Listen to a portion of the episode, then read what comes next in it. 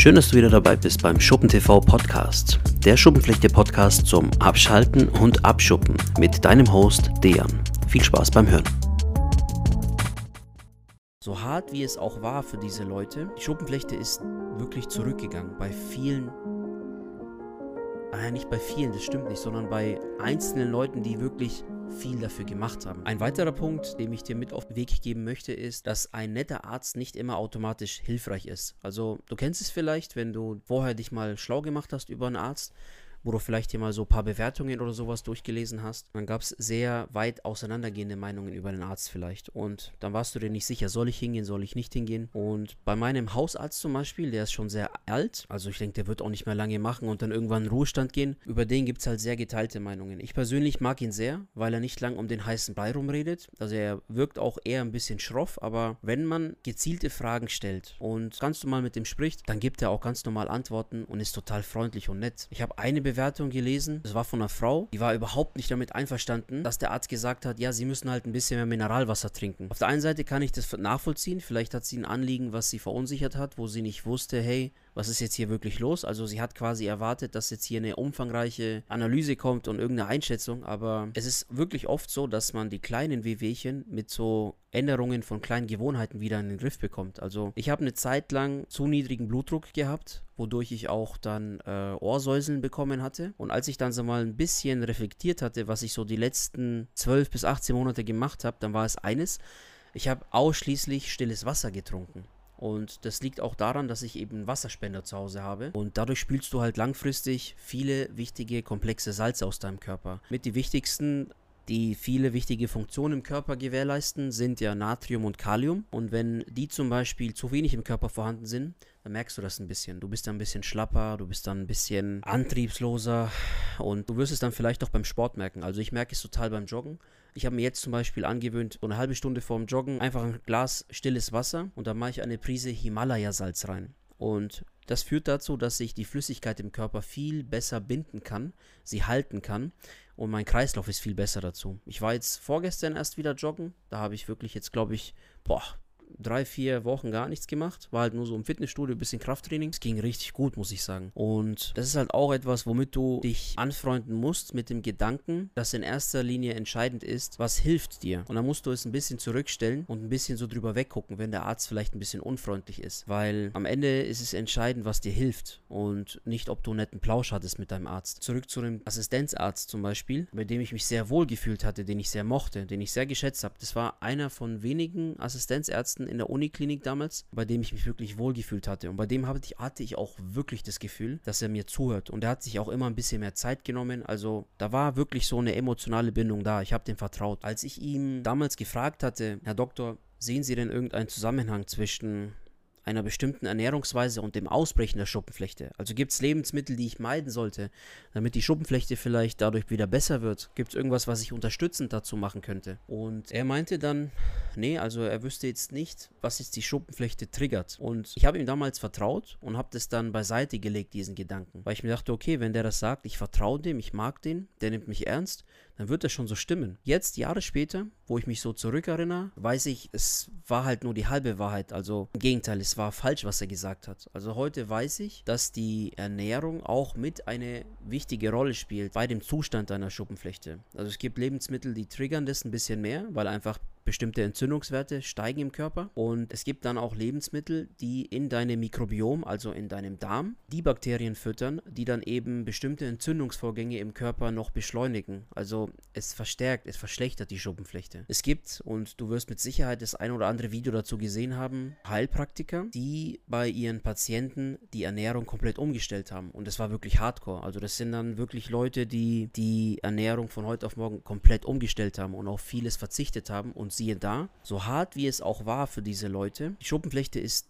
wirklich zurückgegangen. Bei vielen, naja, nicht bei vielen, das stimmt nicht, sondern bei einzelnen Leuten, die wirklich viel dafür gemacht haben. Das meine ich damit. Das sind aber wirklich Hardcore-Fälle und die wenigsten ziehen es wirklich durch, weil du dann doch wieder schwach wirst, weil wir ein, es ist einfach was Menschliches, sage ich mal, dass du sagst, oh, ich will jetzt einfach mal, keine Ahnung, ein Gläschen Rotwein trinken oder ein bisschen Alkohol trinken, einfach weil ich Bock drauf habe. Oder keine Ahnung, weil du frustriert bist und dann kommst du abends nach Hause von deinem Arztbesuch und ähm, hattest eigentlich komplett andere Erwartungen und jetzt auf einmal hat dir dieses Gespräch beim Arzt gar nichts gebracht. Und dann kommt Frust hoch und dann greifst du vielleicht zu einer Schokolade oder sowas, was so ein bisschen die Nerven beruhigt, was völlig normal ist. Der Stresslevel im Körper steigt ein bisschen und dein Körper verlangt einfach danach so ein bisschen. Also man sagt nicht umsonst so, Schokolade ist Nahrung für die Seele und sowas. Da ist schon was dran. Ist aber auch ein Punkt nochmal, wie gesagt, nicht einfach nur damit abgeben und glücklich sein, dass der Arzt nett ist. Also er muss dir auch wirklich helfen. Ich habe die Erfahrung gemacht, je unfreundlicher ein Arzt ist oder je direkter, desto eher wird es dir helfen, weil du schneller Entscheidungen triffst. Also du bist nicht irgendwo gefangen in irgendwelchen Gedankenkonstrukten und der Arzt äh, macht viel Hayabuba und ist nett und nett und alles und lieb, aber bringt da nicht wirklich was. Mit welchem Gedanken du dich auch anfreunden solltest, ist, dass viele Ärzte, die auch indirekt oder auch direkt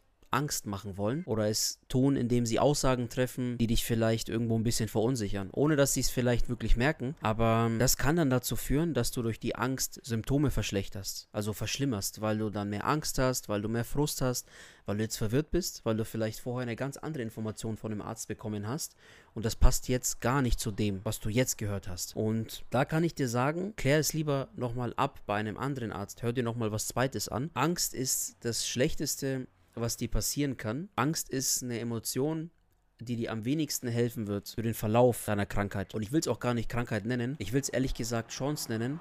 Und zwar Chance deshalb, weil du hier die Möglichkeit hast, über deine Schatten zu springen und auch unangenehme Gespräche zu suchen, nach Informationen zu suchen, die dir sonst keiner geben kann. Das ist eine Erfahrung, die ich persönlich gemacht habe. Eigentlich konnte mir wirklich, so wirklich keiner helfen also aus der Verwandtschaft niemand oder ein guter Freund, auch wenn er es gut gemeint hatte. Am Ende musste ich für mich selber herausfinden, was sich gut für mich eignet, was zu meiner Situation passt. Und ich habe mich nie wirklich verunsichern lassen von Ärzten. Hätte ich das gemacht, dann hätte meine Arthritis vielleicht einen ganz anderen Verlauf angenommen. Ich wäre nicht zum Sport weitergegangen. Ich hätte niemals mit dem Boxtraining angefangen. Ich habe ungefähr ein Jahr lang auch äh, war ich auch in einem Boxverein. Das war mit der geilste Sport, den ich machen konnte. Bin dann nur irgendwann raus aus dem Verein, weil mir die Fahrerei einfach zu viel war. Und es war einfach zu zeitintensiv. Aber ich habe mich dann gewundert. Ich habe überhaupt keine Schmerzen in den Gelenken gehabt. Meine Finger hatten überhaupt keine Probleme. Ich habe mich total stark gefühlt. Also im Gegenteil, ich hatte eher das Gefühl, dass ich durch das Boxen dann sogar meinen Körper gestärkt hatte, dass meine Knochendichte dadurch besser geworden ist. Und Ärzte, die vielleicht keine Erfahrung haben mit bestimmten Sportarten oder jetzt so mit Kampfsport, die würden niemals sagen, ja, machen Sie so einen Sport. Also die versuchen dann einen eher so auf ihre Seite zu ziehen, ah komm, gehst doch langsam an, es ist gefährlich, es könnte sein, dass du später irgendwie noch mehr Probleme hast und deine Gelenke dadurch geschädigt werden und du es dadurch schlimmer machst. Das kann schon sein, aber dir ist am meisten damit geholfen, wenn du selber nachdenkst und einfach auf deinen Körper hörst. Also kein Arzt kann dir sagen, wie es in fünf Jahren um deine Gesundheit, um deinen gesundheitlichen Zustand bestellt sein wird. Also solange dir der Arzt nicht die Zahlen für den Euro-Jackpot nächste Woche voraussagen kann, solltest du nicht alles so ernst nehmen, was er zu dir sagt. So viel dazu. Also einen Tiefpunkt hatte ich, als ich beim Radiologen war. Da wusste ich ja nicht wirklich, was los ist. Also ich wusste, dass irgendwas mit meinem Gelenk nicht stimmt. Ich hatte einfach Schmerzen und dieses grelle Licht und dieses ständige Warten und dann noch das Gespräch mit dem Radiologen. Der hat mich nicht einmal angeschaut, wenn ich mit dem gesprochen habe. Der hat mir gar nicht richtig zugehört. Da wurde ich auch nicht so wirklich mit Respekt behandelt. Und das hat dann so ein bisschen an meinem Selbstvertrauen genagt. Ich wusste ja zu dem Zeitpunkt nicht wirklich, woher das kommt, dass sich Wasser gesammelt hat in mein Handgelenk. Ich habe es in irgendeinem meiner anderen Videos auch schon erzählt. Beim Fußballtraining haben wir so eine Übung gemacht. Da habe ich mich am Boden abgestützt. Und dann komme ich hoch und sehe auf einmal, wie sich so Wasser in meinem Gelenk angesammelt hat. Und es hat dann einen Monat gedauert, bis das weggegangen ist. Und da habe ich natürlich dann Cortison bekommen. Also lass dir auf jeden Fall da keine Angst machen. Du kriegst vieles davon in den Griff, wenn du vernünftige Sachen isst. Also wenn du zum Beispiel viel Ingwer isst oder Kurkuma oder viel Avocado. Das wird alles dazu führen, dass einmal die Entzündungswerte sinken. Und wenn du zum Beispiel Avocado isst, also was sehr Vitamin E reich ist, fängt das viele freie Radikale in deinem Körper ab. Und es führt dann auch indirekt dazu, dass Giftstoffe aus deinem Körper gelangen. Und das tut insgesamt deinem Immunsystem gut, dein Gelenk lenken und du wirst es merken. Das passiert nicht von heute auf morgen, keine Frage. Also du darfst es nicht erwarten, dass wenn du da so ein, zwei Mal ein bisschen hier davon isst, von Avocado oder pur Leinöl morgens zu dir nimmst auf nüchternen Magen, dass sich da was tut innerhalb von einer Woche. Das ist halt ein Prozess, den musst du wirklich beibehalten und das monatelang und ist auch zeitlich nicht wirklich sehr zeitaufwendig. Also du musst es halt aber durchziehen. Und ich kann dir wirklich sagen, mit Sicherheit, wenn du das durchziehst, also wenn du das so wie ich machst, das wirklich über Monate, über Jahre hinweg, dann wirst du merken, wie sich dein Körper immer, immer, immer mehr, immer besser fühlt. Und du hast dann irgendwann keine Gelenkschmerzen mehr. Wenn du dir natürlich dann auch gleichzeitig schlechtes Fleisch reinpfeifst, also mit schlechter Qualität und viel Alkohol trinkst und nicht so viel Bewegung hast, dann könnte schon sein, dass es schlechter wird mit der Zeit. Aber das meiste hast du wirklich selber im Griff. Und du wirst merken, irgendwann brauchst du viele Medikamente gar nicht mehr.